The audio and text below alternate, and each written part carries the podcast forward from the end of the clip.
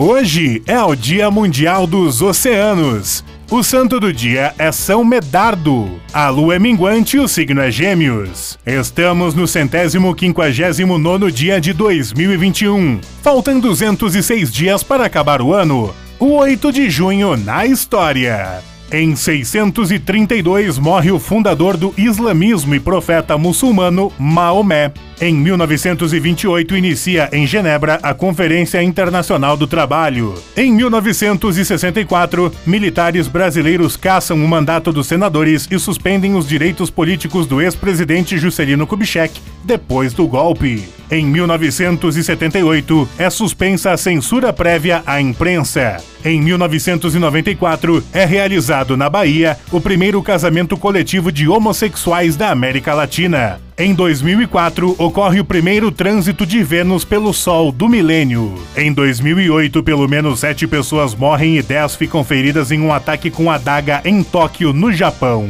Frase do dia: Não é forte quem derruba os outros. Forte é quem domina sua ira. Profeta Maomé.